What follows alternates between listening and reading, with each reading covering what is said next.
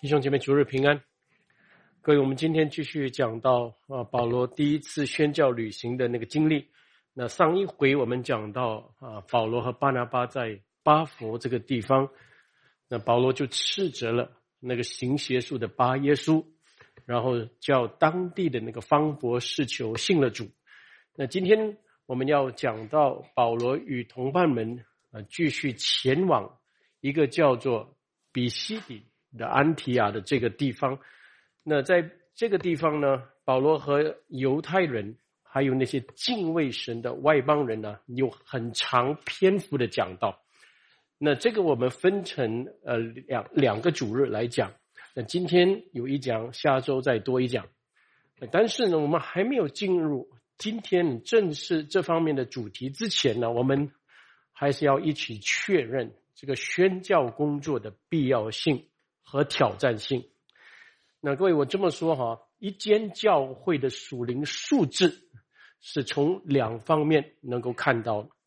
呃，一方面是从这个教会所传讲的信息，这上帝的给我们的这个讲台信息是何等的重要的。这个讲台信息呢，是不是忠于神的道，忠于圣经？换句话，那把。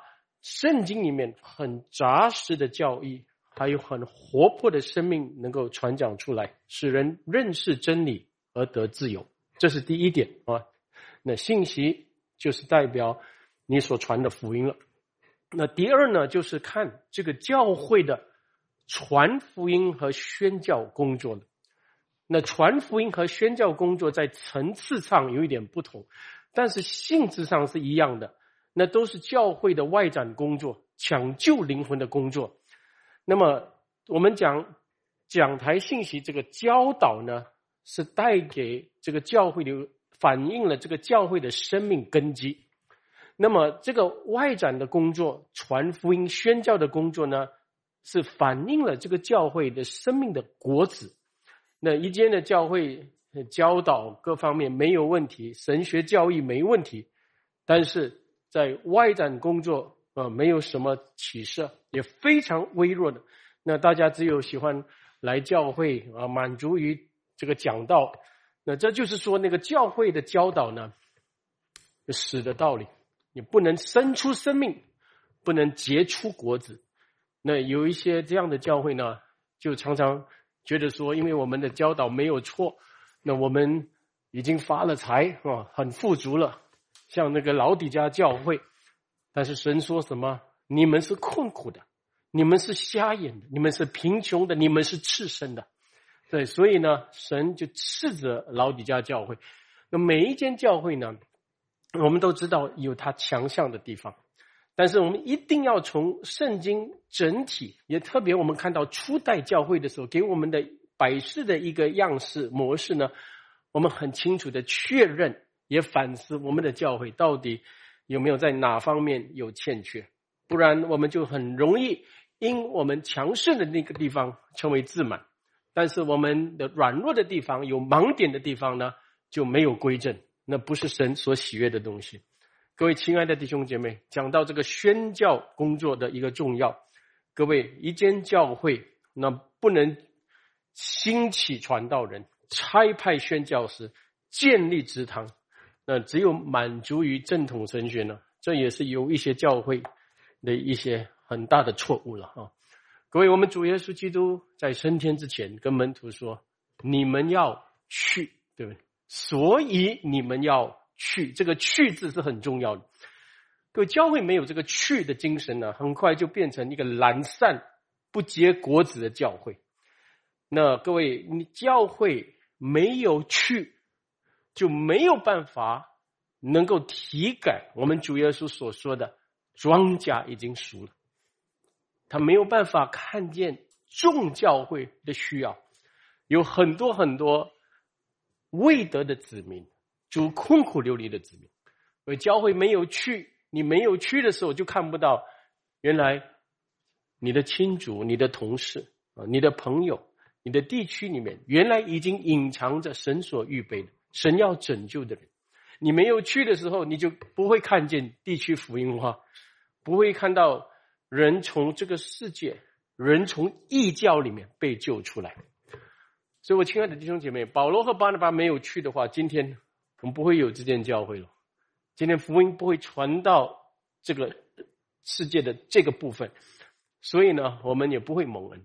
所以呢，这个去字，也教会有一个使命，也是主耶稣升天之前给教会的最大的使命。这是教会要一直确认，要一直在前进，在我们教导的一个深度里面，同时呢。我们说向下扎根，向上结果啊的这个方面，那然后呢，在这个所有外展施工，各位有各种各样的外展施工啊，社区工作啊，传福音工作啊，啊都是抢救灵魂的工作。各位，我可以说宣教工作是最有挑战性，最有挑战性，也是我可以说宣教工作是会遇到最大的阻碍。所以各位，我常说。我们也从使徒行传看见，各位要把最有恩高的传道人呢差派出去，像安提亚教会差派保罗和巴拿巴，因为各位当这个福音被带到另一个没有福音的整个属灵的环境非常黑暗的地区的时候，甚至我可以说信徒的生命非常薄弱的那个地方，但是。这个福音被带去的时候，也教会起来。我们建立教会、归正一个教会的时候呢，那个地区呢，就忽然间，各位会发现得着福音之光。你那个地区里面，那很多其他的教会也会跟着归正。所以仇敌会不会阻挡这事？一定会的。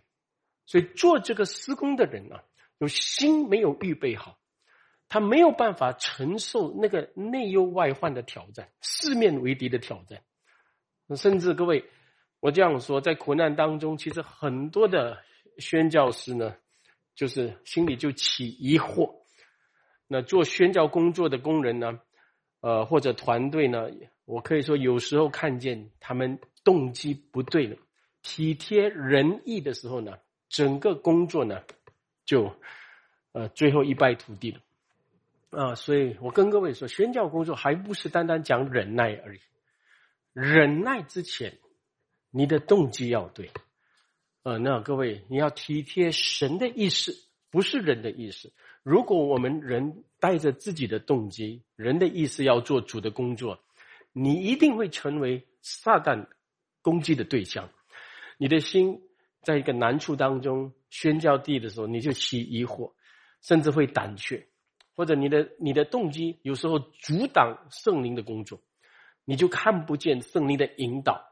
有时候主带你走那边，你要走这边，有常常会这样的事情就会发生。或者遇到有一些苦难的时候，就啊放弃了。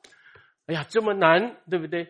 然后神当初给的感动，就因为这个环境忽然间很辛苦很难，有心里有一点无力。身体有一点呃软弱，哎，打退堂鼓。所以呢，各位都是什么心的问题了？因为人的心不洁净，人的心不清洁，呃，所以从这个地方呢，各种的属灵的攻击就会来到。所以各位在宣教现场里面，圣灵的感动引导，我可以跟我们说，我做宣教这么多年了，我知道圣灵在宣教现场的感动是很强烈的。我可以说很强烈的，神神的指引有时候是显而易见的，显而易见的。但是各位要按着信心来跟从，只要你只有抓住一个福音、一个使命往前行，要受圣灵的引导的时候，圣灵的引导是会看得见的。那嗯，但是这个圣灵的引导，它一旦有人的心不清洁。有自己的意识的时候呢，那他是绝对看不到的。反而他的动机目的会阻挡整个宣教工作的。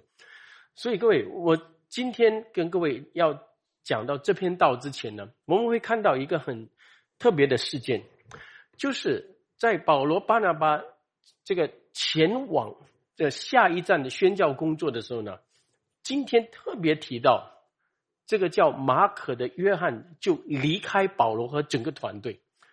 呃，原来他老远从耶路撒冷来，就是要就是也目睹也目睹，那圣灵感动安提亚教会差派保罗和巴拿巴，那他也是巴拿巴的表弟，那他开始就兴致勃勃的要跟着整个宣教团队走的时候呢，哎，不到一下子他就打退堂鼓。问了为什么这样呢？我们一起来看，那其中一定有理由。我们特别从这个地方要学习神在宣教工作给我们要学习的很重要的功课。第十三章十三节，十三章十三节，这里我们一起看保罗和他的同仁，就是整个宣教团从巴佛开船。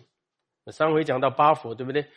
然后现在来到庞菲利亚的别家，这里特别就说这个约翰啊，马可的约翰就离开他们回耶路撒冷去了。哎，这是什么事情？那圣经就一句话，这边讲到这个叫马可的约翰离开整个团队。那他为什么离开？我们看十十五章，那十五章。三十六节，如果各位有的话，或者我放在上面给各位看。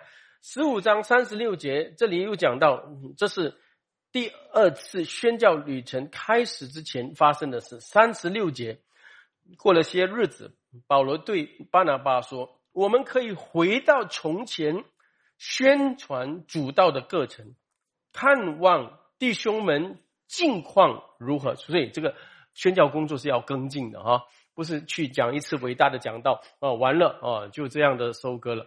有真正有负责任的宣教师呢，是要跟进的，就一次去，第二次去，第三次去，他们的灵性要长进，不是去吃吃喝喝开心而已啊，这样的东西啊。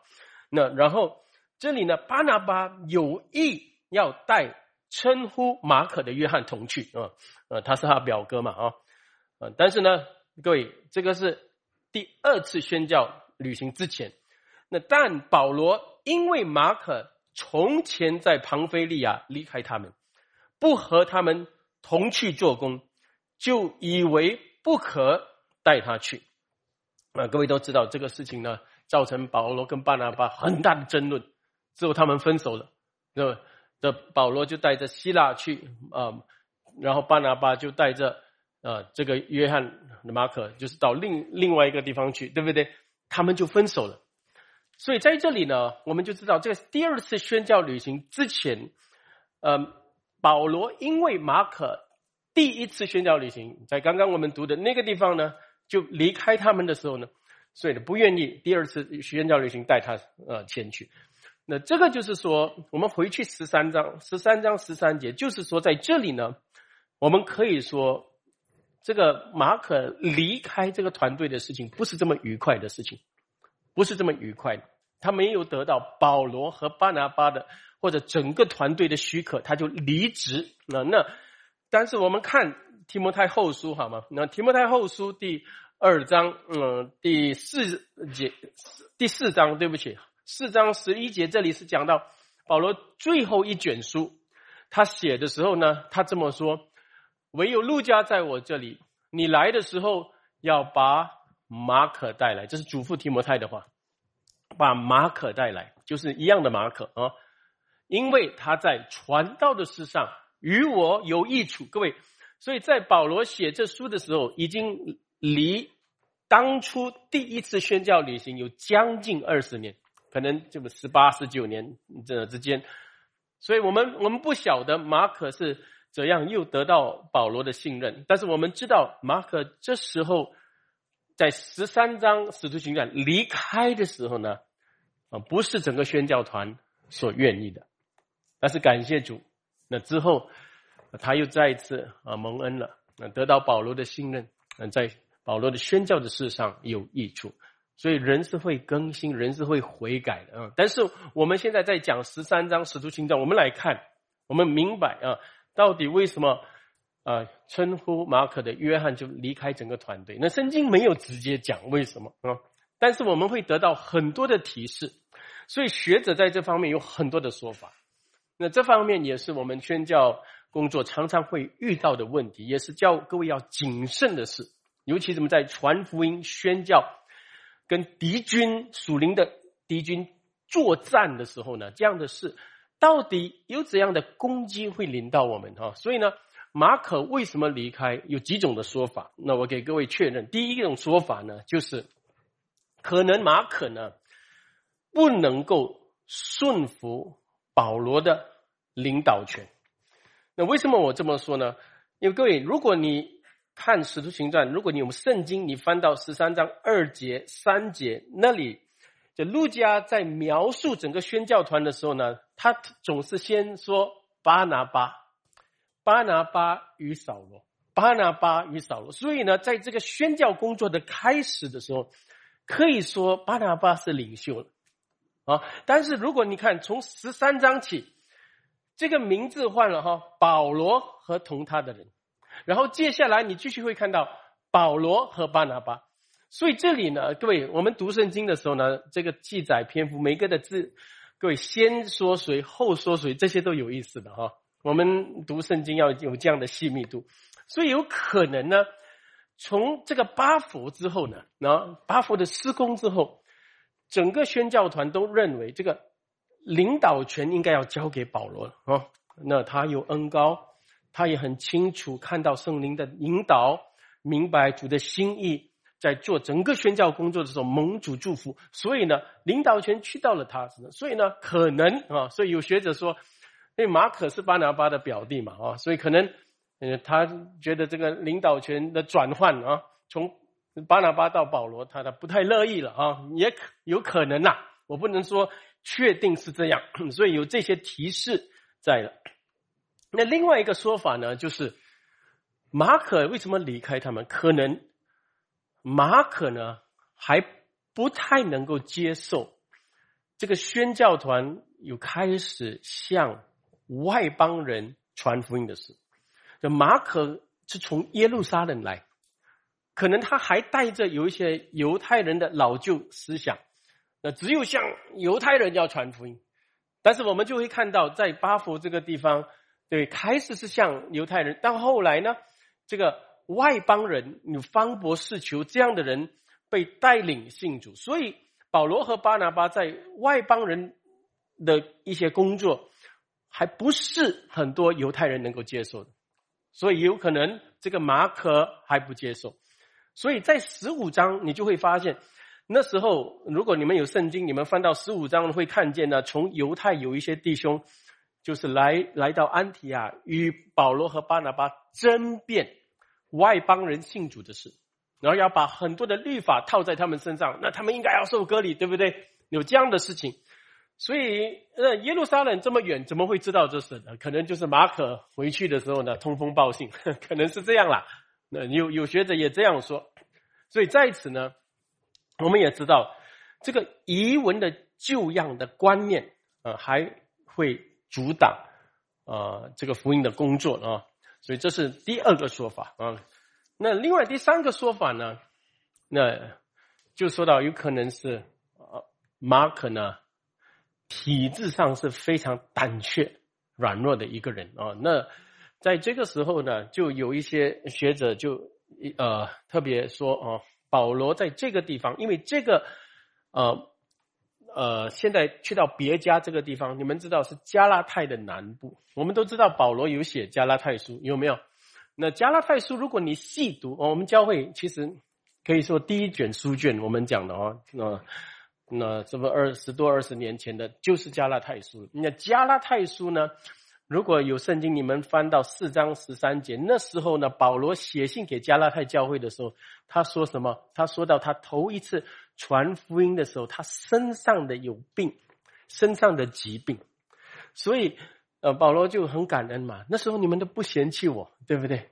哦，怎么样的接待我？虽然我身体有病，那保罗什么病？他没有很清楚讲，但是那时候有，但是也有学者这样的。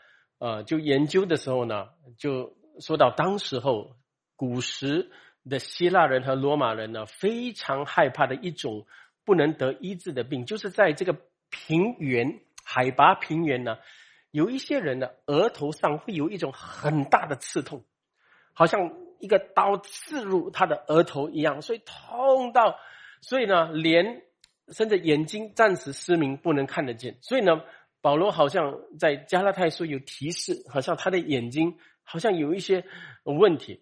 所以呢，在这个海拔这个地方呢，呃，在这个平原哦，这个地方又受不了这个东西的时候，所以你们会看到下面十四节节的时候呢，他们就往北上，北上是往往往哪里去？往比西底的安提亚去。但是呢。这个北上的时候呢，特别要通过一个山脉，叫托罗斯山脉啊的 Taurus 呃那个山脉，Taurus 山脉呢，其实呢很高的，你要通过到三千六百，走到比西比西里的安提亚呢，三千六百方尺哦，square feet 那个 feet 哦，那三千六百，所以呢，从这个平原要往上走。那个高海拔的时候呢，这个刺痛才会离开的，所以你也有可能。那人家说保罗就这个时候呢，他就受圣灵的引导，也身体的病，那这个辛苦呢，他就往上走。那但是要通过这个山脉 Taurus Mountain 这个地方呢，很危险，很多的盗贼，那个是山岭来的，很很曲折的路，所以马可呢体质是软弱的啊。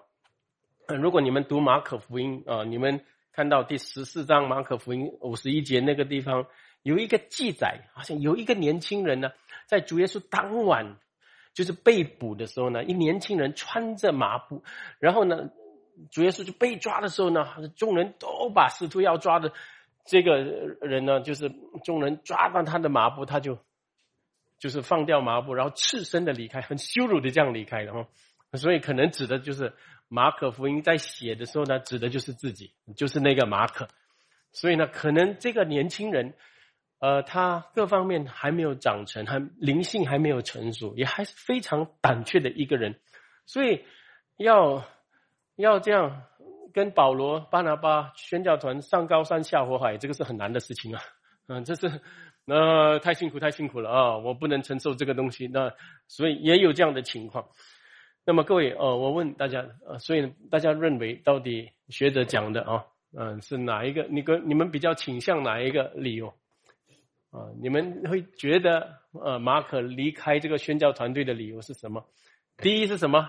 嗯，第一是他不能顺服保罗的领导权。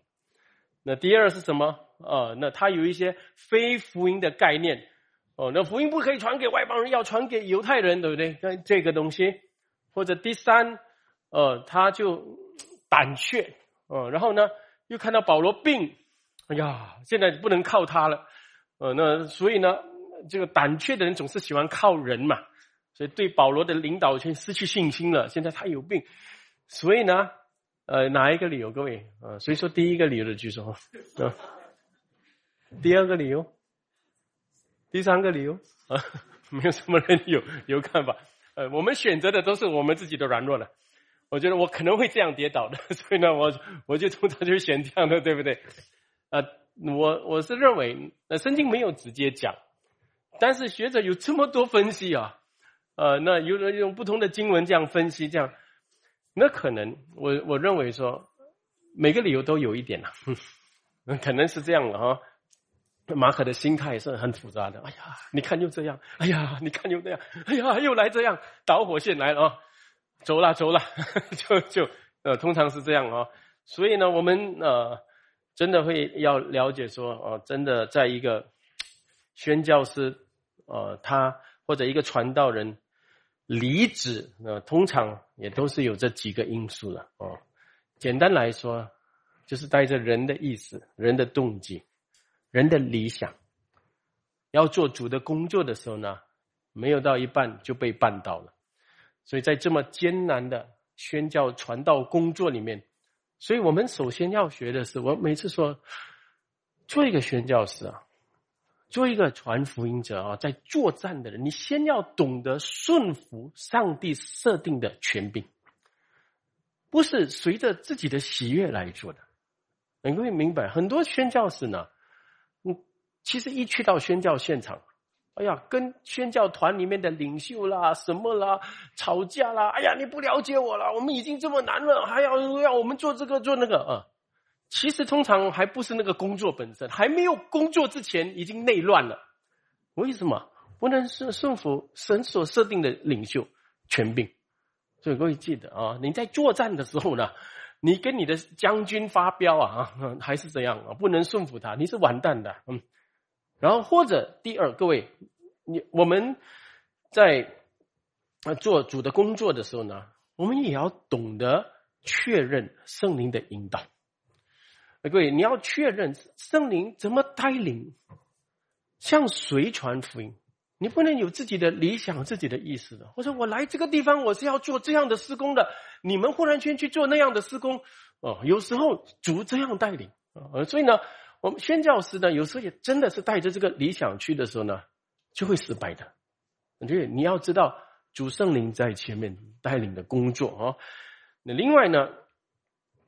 就是在宣教工作的时候呢，宣教之前没有受过历练，心里非常软弱，就环境一改变，一出现问题呢，就会容易放弃啊。那这种很容易体贴自己的软弱，各位，你你要体贴自己的软弱啊，身体不舒服啦，什么啦，没有吃饭就生气啦，什么，哎呀，睡不够就发飙啦，那那种这样的工作，所以。这样要抢救人的灵魂了，你还体贴自己的肉体、自己的难处的，所以宣教工作你要一做的时候呢，你不能了，没有几天你就回家了。各位亲爱的弟兄姐妹，不要讲在那一个地方几个月、几年，你这样做的事情，啊，所以我们一定知道啊，这个不是人的伟大，乃是你的呼召，神给你的心智大于你肉体的软弱，所以你才能够一直忍受。一直祷告，难处当中寻找圣灵的带领哦。所以，我亲爱的弟兄姐妹，啊，我们从这个地方会学到很多的东西啊，也给我们提醒啊。那但是我刚才说啊，马可后来有没有更新？有啊，也更新了啊。那他有有长进啊，他没有长久留在这个软弱里面。那他在这个间断的过程当中，几时觉悟回转，我不知道啊。但是我起码我知道，人不是一次错就永远错，人不是一次不能就永远不能。那么你有福音的光照，有受神的话的教导，可能你两三年前你不能的，你很容易软弱的那个地方呢？你因为受了教导，或者有一些难觉悟之后呢，呃，有一些方面你克服突破会有的。那么我也不懂。马可是几时改变哦？但是我想啊，我自己的猜测，因为第二次宣教旅行嘛，他就造成他的表哥跟保罗就分手，对不对？所以呢，这个事情后来巴拿巴好了，我就要带着表弟走了啊。保罗就跟希腊走了，两个人都是服侍主，时工不一样，对。但有时候会发现这样的事情发生，那么可能那个时候保罗。呃，跟希腊走嘛，那巴拿巴跟马可一起做宣教工作的时候，啊，他才知道真的很难了啊。那这个时候他就一起走的时候，遇到很多的可能挫挫折啦，服侍当中很艰辛的过程啊，或者有一些实况，所以才慢慢觉悟的哈。嗯，所以有些人死都不听，你要给他去撞墙啊。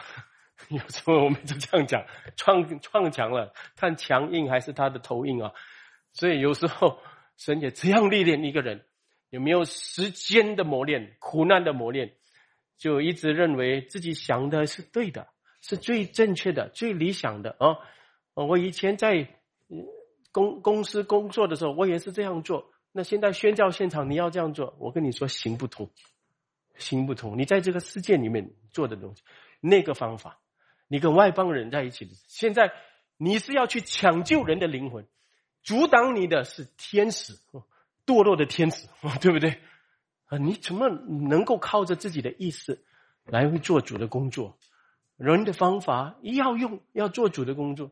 我并不是说人的方法不对，有时候宣宣教现场去的时候呢，有一些的构思啊、策划啦、安排这些东西是有的，但是呢，我们也是讲啊，这个是我去中国学的第一个计划赶不上变化啊。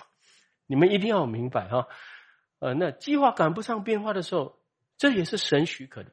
他要许可那个变化来的时候呢，你要怎样？你要祷告了啊！我们不可以，不可以，我们已经想好这样做，一定要这样，对不对？有些人就是你跟他施施工的时候，一定要，那你你是在 peace time，在很平稳、安居乐业的时候，你 peace time 的时候，你可以这样；你在打仗的时候不能这样的，各位了解吗？所以那个时候要圣灵怎么带领？圣灵说这个东西要停，换另外一个地方走去，那时候你要跟着。所以第二次宣教旅行，你看马其顿的呼声是这样来的。那保罗要往一个地方去，那主的灵阻挡他，得到马其顿的意向，往另一个地方去。所以这些东西是我不懂怎么讲哦，这个是呃不愿意受制，已经是已经有一个框架了。做事情呢，就是有要一定要这样做才可以的，这样他就自己的意识大过圣灵。我并不是说我们做事情不要有条有理，不要策划啊，都要做。你策划完之后呢，一定记得。圣灵带来变化，你的计划就要放下。呃，我亲爱的弟兄姐妹啊，呃，有时候在本会有有事情来，或者像 COVID 这样的时候来的时候呢，就是给大家学习的机会。教会越大，就会越有组织化。所以组织化的东西，就是说一定要按照这个组织定的东西啊。谁讲的？你的组织大还是圣灵大？对，所以呢，我并不是反对组织，但是不要组织主义、组织化什么东西。那圣灵打乱那个计划的时候呢，就要你们按着信心来走这条路，你就要按着信心走。我我有没有信心？领导的讲有要这样走，我们一起看到主的带领，考虑一切之后，还是这样做呢？有一些哎呀，这边这个意见那个看法，还是大家一起先这样走，再看。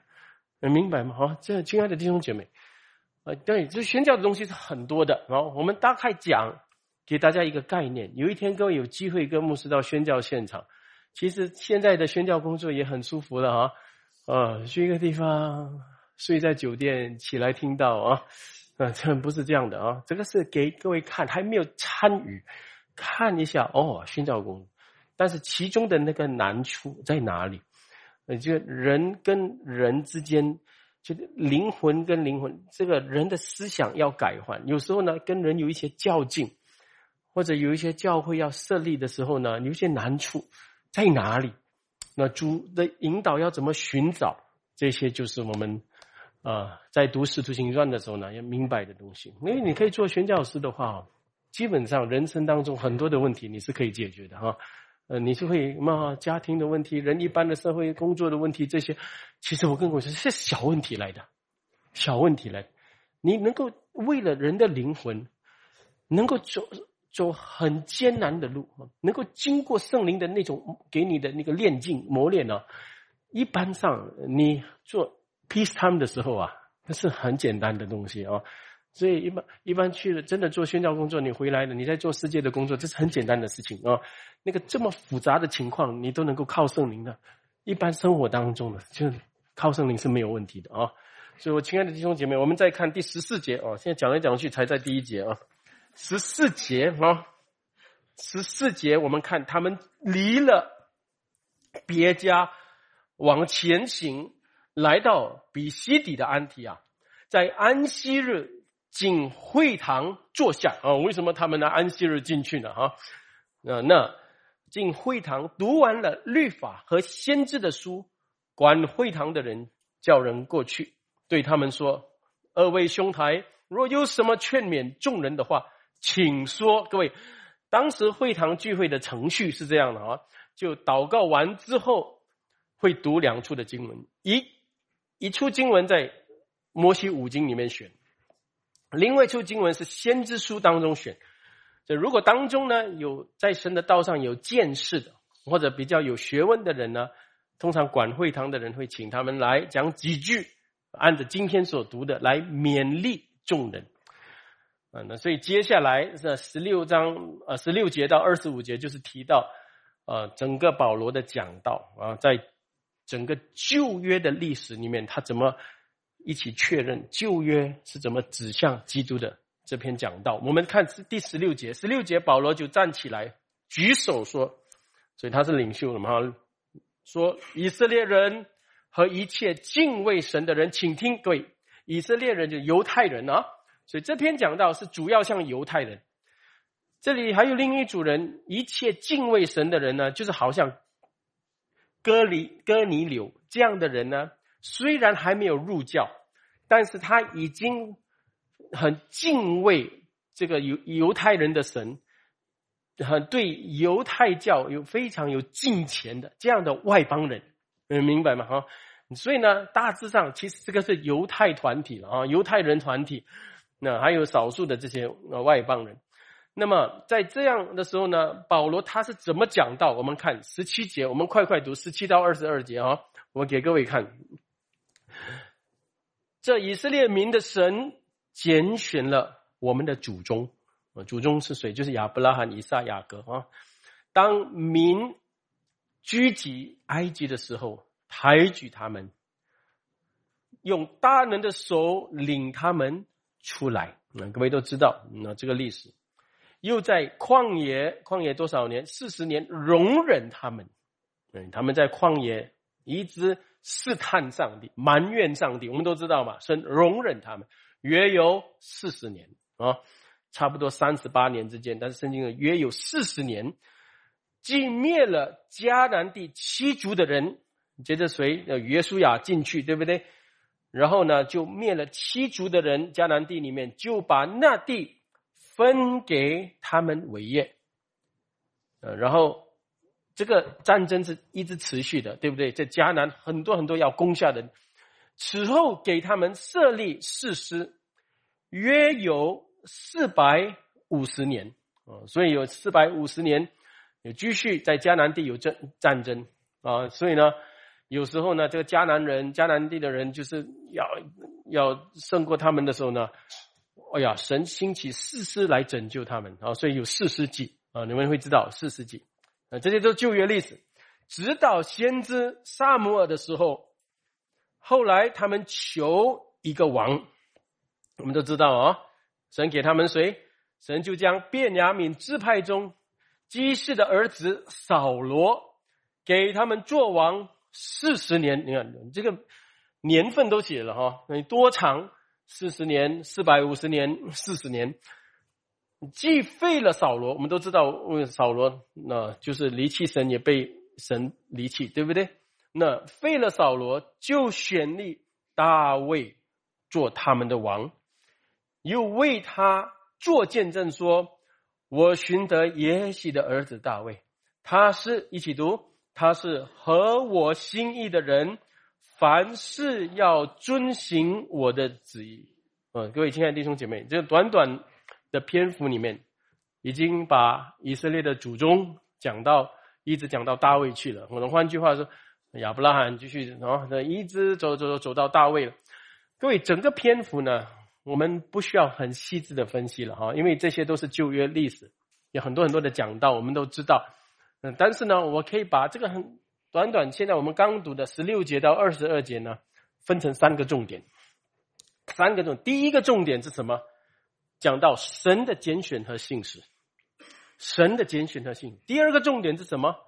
人的悖逆和善变，人的悖逆和善变。第三次，在这个当中，神寻找和他心意的君王大卫啊。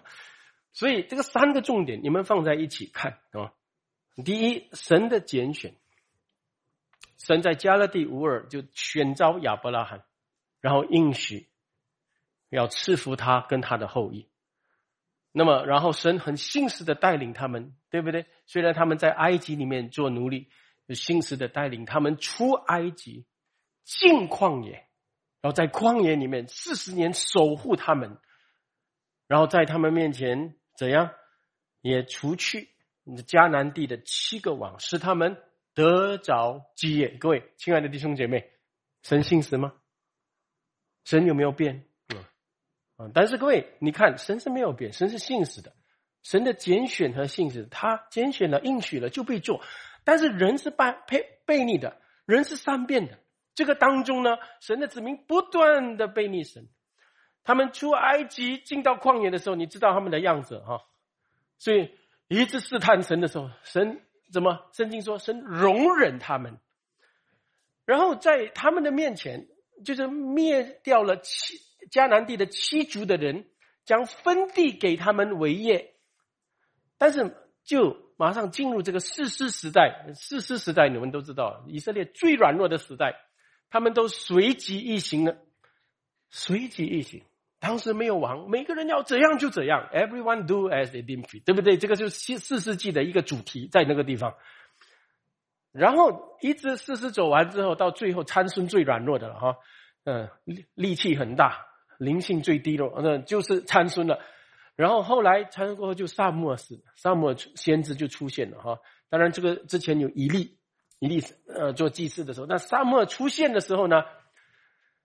虽然萨姆尔做的是真不错，萨姆尔就为他们的事实的是，没嗯，非利士人不敢侵略他们，但是一下子之后，以色列人就腻了，就腻了。他们认为说，我们要一个君王啊，不要什么先知士师的这种来带带我们啊。我们看外邦人的时候，或者他们有君王，所以他们有君王，你们要君王。那神说，神跟萨姆尔说，他们不是撇弃你，他们是撇弃我。我给他们独特的带领，他们不要哦，他们要君王，所以就给他们扫罗王，扫罗王就统治他们四十年，但是最后证明出来啊，这个君王是怎样弃绝神，也被神弃绝了。所以这个参差的历史告诉我们什么？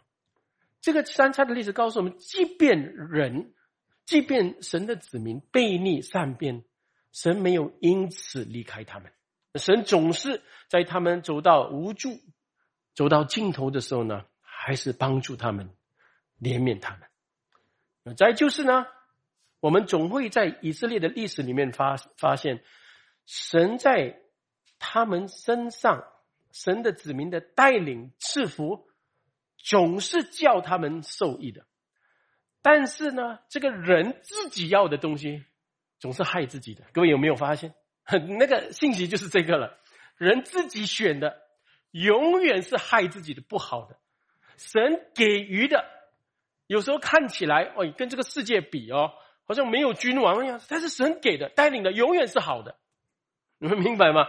啊啊，所以各位要谨慎啊啊，不要说世界的东西要学这个东西。我们教会世界心理学、世界什么组织学什么这个东西呢？你是在教会。不是在世界，你们听得懂这个东西啊？然后呢，各位，这个当中，圣经记载有漫长的时间给给你们看，四十年、四百五十年、四十年，对，所以四百五十年一个事实一个事实来带领帮助他们，然后他们好了一下子又忘记神，好了一下子又忘记神，对对，四世纪的历史就是这样了。然后到最后呢，萨摩尔时代呢，他们说：“你给我们。”兴起一个王来带领我们，我们要像万国一样，有一个伟大荣耀的君王来率领我们。然后神将谁给他们？扫罗给。为神为什么将扫罗给他们？你们有没有问过？为什么神将扫罗给他们？因为他们要的就是像扫罗这样的王，外观看上去。哇，丞相王比一般人高一个头，有君王的风范，君王的外貌。所以这是合神心意的王，还是合人心意的王？合人心意的啊，合人心意的王。所以各位小心，你自己求的是什么？我们自己要的。所以神知道了，你们我们只是要王嘛。神说：“你你们以为我不知道？你们心里面要什么种王，对不对？”你们那个看到的那种王啊，你们就喜欢那种吗？我就给你们。这扫罗四十年做王的时候，苦待他们呐，把他们的孩子带去做兵啊，什么就常常就是要选有勇猛的人来，其实巩固他的地位，来服侍他们。有这样的人来服侍，来巩固他的地位，不是为了全以色列好，你们明白吗？所以呢，神就弃绝扫罗了。你们知道，因为扫罗也弃绝神。然后呢，在这一切里面，神就兴起了合他心意的君王是谁？大卫了。那么各位问，神为什么不要早就把大卫给他们呢？各位有没有问，为什么要摆出一个扫罗？你早一点把大卫拿出来就好嘛？嗯，各位有没有这样想过？有没有想过啊？我也问神为什么不要把大卫？后来我就得到的，我的答案是什么？如果神就把早就把大卫给给以色列，以色列人要嘛？以色列人要这个牧童带领他们嘛？所以我现在要要讲的东西就是，因为神知道人的内心啊。如果以扫罗之前把大卫带出来，以色列百姓全部不会接纳这个什么年轻的牧童。所以各位还记得吗？当神弃绝扫罗的时候，叫萨母去耶喜的家，我要你去高莫君王，对那去到耶喜的家的时候，连耶喜自己也忘记自己有这个小儿子啊，就全部把在扫罗军队哇做猛将的人全部带出来，这个是我的大儿子。这个是我的二儿子，这个是我的三第三个儿子，七个儿子全部带出来，对不对？神跟萨摩尔讲什么？不是他，这个不合格，那个不行啊！不是，不要你们，你不要看外貌，萨摩尔，耶和华看人不像人看人，人是看外貌，耶和华是看内心，对不对？就看内心的这位上帝，所以神说不合格，你还有没有儿子？哦，还有一个哈，在牧羊，把他带来。我们我们全部不能坐下，一直要等到他来，对不对？所以就带来大卫的时候呢，就一个牧童进来的时候呢，神就感动萨母，就是他，你告他有没有？就告他了。那告完了哦，呃，没没有君王典礼哦，就告黑了啊。告完了，哎，完事了。忽然间，萨母尔记上怎么记载？很快的，就有一个。叫做歌利亚的人出现了，你有没有发现？他来挑战整个以色列的军队。然后呢，你这个也许就派大卫，哎，你去军军营里面送饭啊，找一下你哥哥。哇，他大卫去的时候就听到我就这个歌利亚的咒骂，有没有？咒骂的时候，他就心里面有愤怒嘛，有易怒出来。这个是谁啊？啊！然后他的哥哥就出来，你这岂有此理的哈！你来看好戏，哎呀，我还知道你这个人呢，就是这样啊，对不对？所以连他的哥哥都看不起弟弟，这是一个木桶。我们是当兵的人，你懂什么东西啊？你们了解吗？我现在跟各位讲的东西，就是你们有没有在教会里面看见神是用谁，神不用谁？通常我看到。很多人都很喜欢的那种领袖，哇，办事能力、讲话、组织能力，做什么头头知道什么。但是呢，这些不是不重要，但是比这些重要的，也在这些条件之前，是你们都没有看到的，就是那个内心的东西，就是耶和华上帝看到的。所以呢，各位，我们选人的时候呢，一定是看内心的。尤其是选属灵的领袖，他听了神的道之后的他的谦卑，他凡事要遵神的旨意而行，可能他会软弱，但是他能够向神反映的，他被神斥责的时候，他会回转的，所以这个是内心的东西啊！你怎么能够用那个外貌、外观的东西，用他的恩赐才能来看这些东西？所以各位，今天教会的没落就是选错领袖，选到像扫罗这样的人做主任牧师，然后做宣教士，做什么啊？什么传道人这些东西教的东西，全部都是世界的东西。我亲爱的弟兄姐妹，教会的没落就是没有合神心意的大卫这样起来做神群羊的牧者。各位亲爱的弟兄姐妹，这个问题。所以，这个大卫，各位亲爱的弟兄姐妹，在全以色列的君王当中，只有大卫得到这个名号，是合神心意的君王，对吗？所以大卫这个人呢，成说高的，合他心意的，然后神给他的最伟大的一个应许，就是说你的后裔啊，就是要拯救神的百姓。从最终里面拯救他们，指的是谁？就是耶稣基督了，对不对？大卫的后裔，对，大卫的后裔啊，所以大卫是凡是遵行神的旨意。但是我们主耶稣基督来的时候呢，他是凡事听从父的，嗯，凡事听从父的，所以这个就是神的智慧了。在人完全失败的时候，人选的君王完全失败了，神将合他心意的君王展示出来。但是我们也知道，连大卫都软弱，对不对？连大卫都犯罪，但是唯有那从神而来的那个。那位独生神的独生子大卫的后裔，那他是没有罪的，他是神所立定的基督，是唯一能将他的百姓从最终救出来的那位。所以，整个以色列的君王历史是指向谁？指向大卫的大卫的后裔，那明白吗？的那位将要来的基督。所以，以色列的 significance，它的意义就在这个地方了。所以我们读旧约历史的时候呢，一定明白，每次读到大卫为什么指向大卫？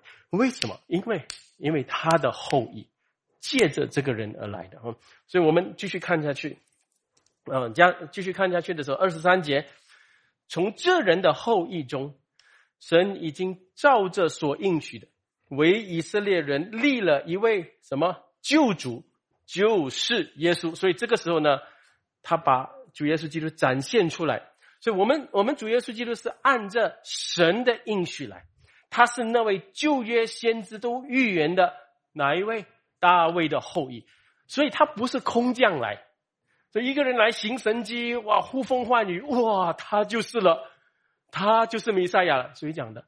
他是不是大卫的后裔？你们了解吗？所以呢，神记载东西是这样的。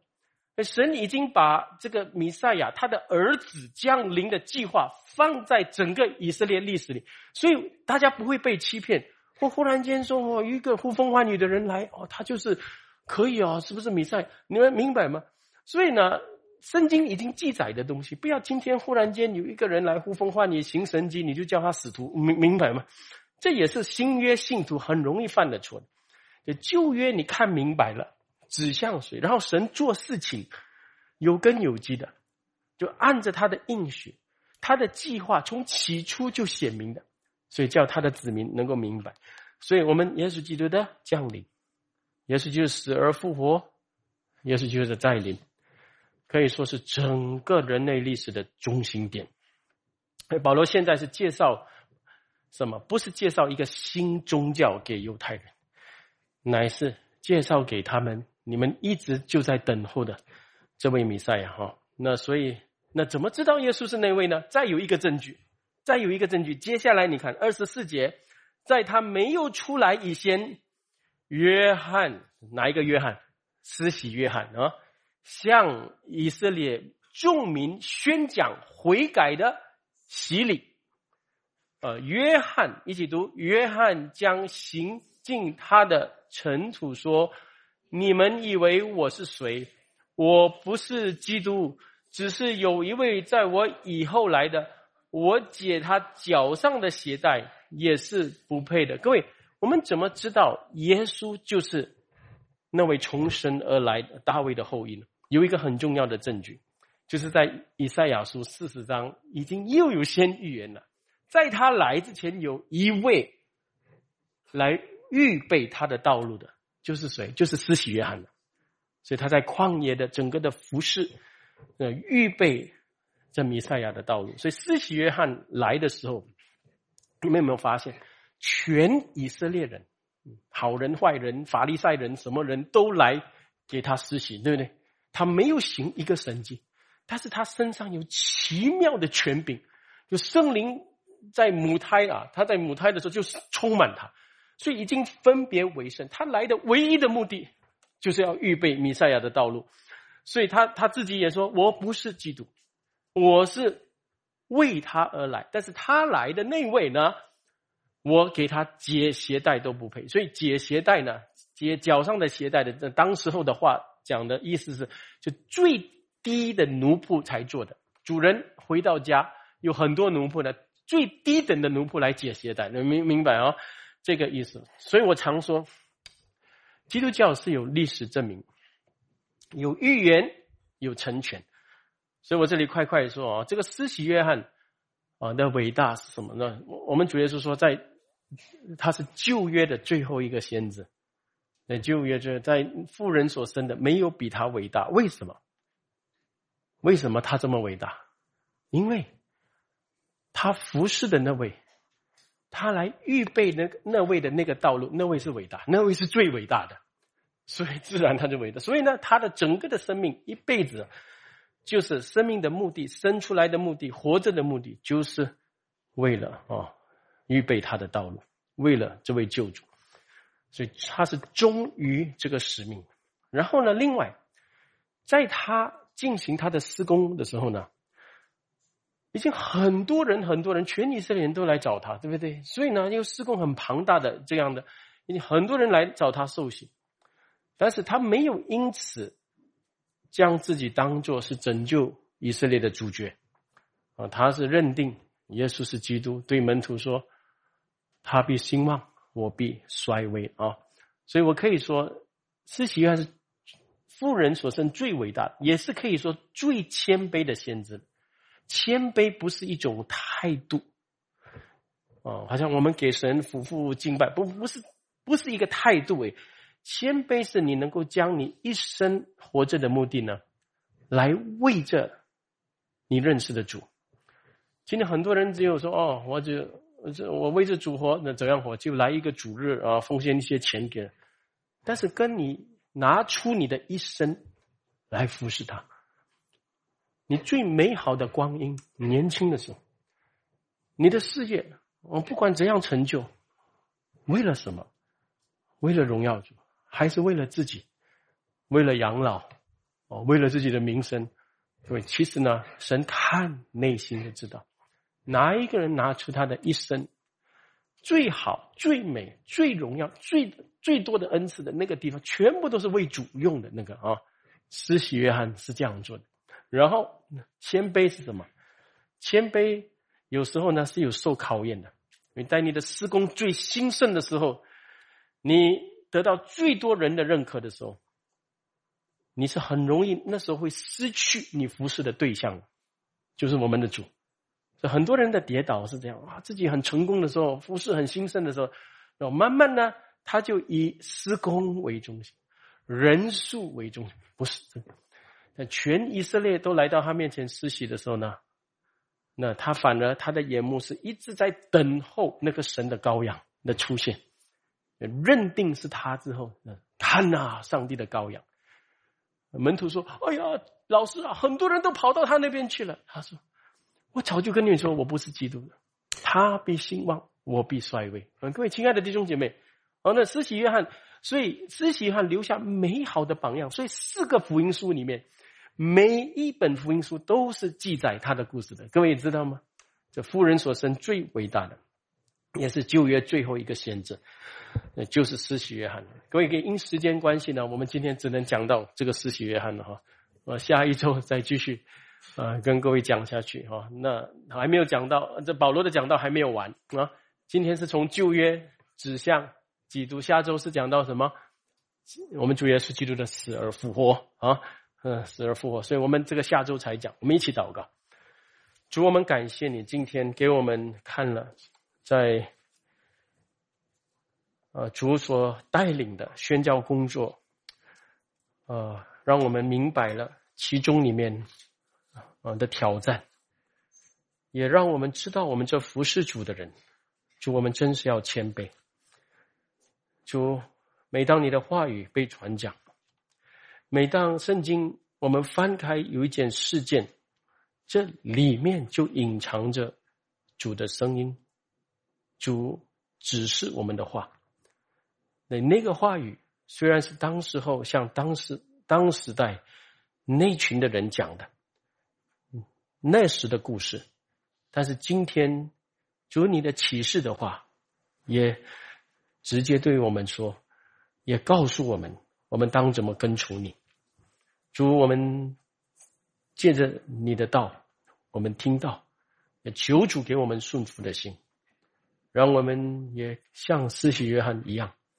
也懂得衰微自己，也心中把你举高，以致叫人借着我们的生命啊，都看到主的荣耀。我们感谢你，我们如此祷告，奉主耶稣基督的名，阿门。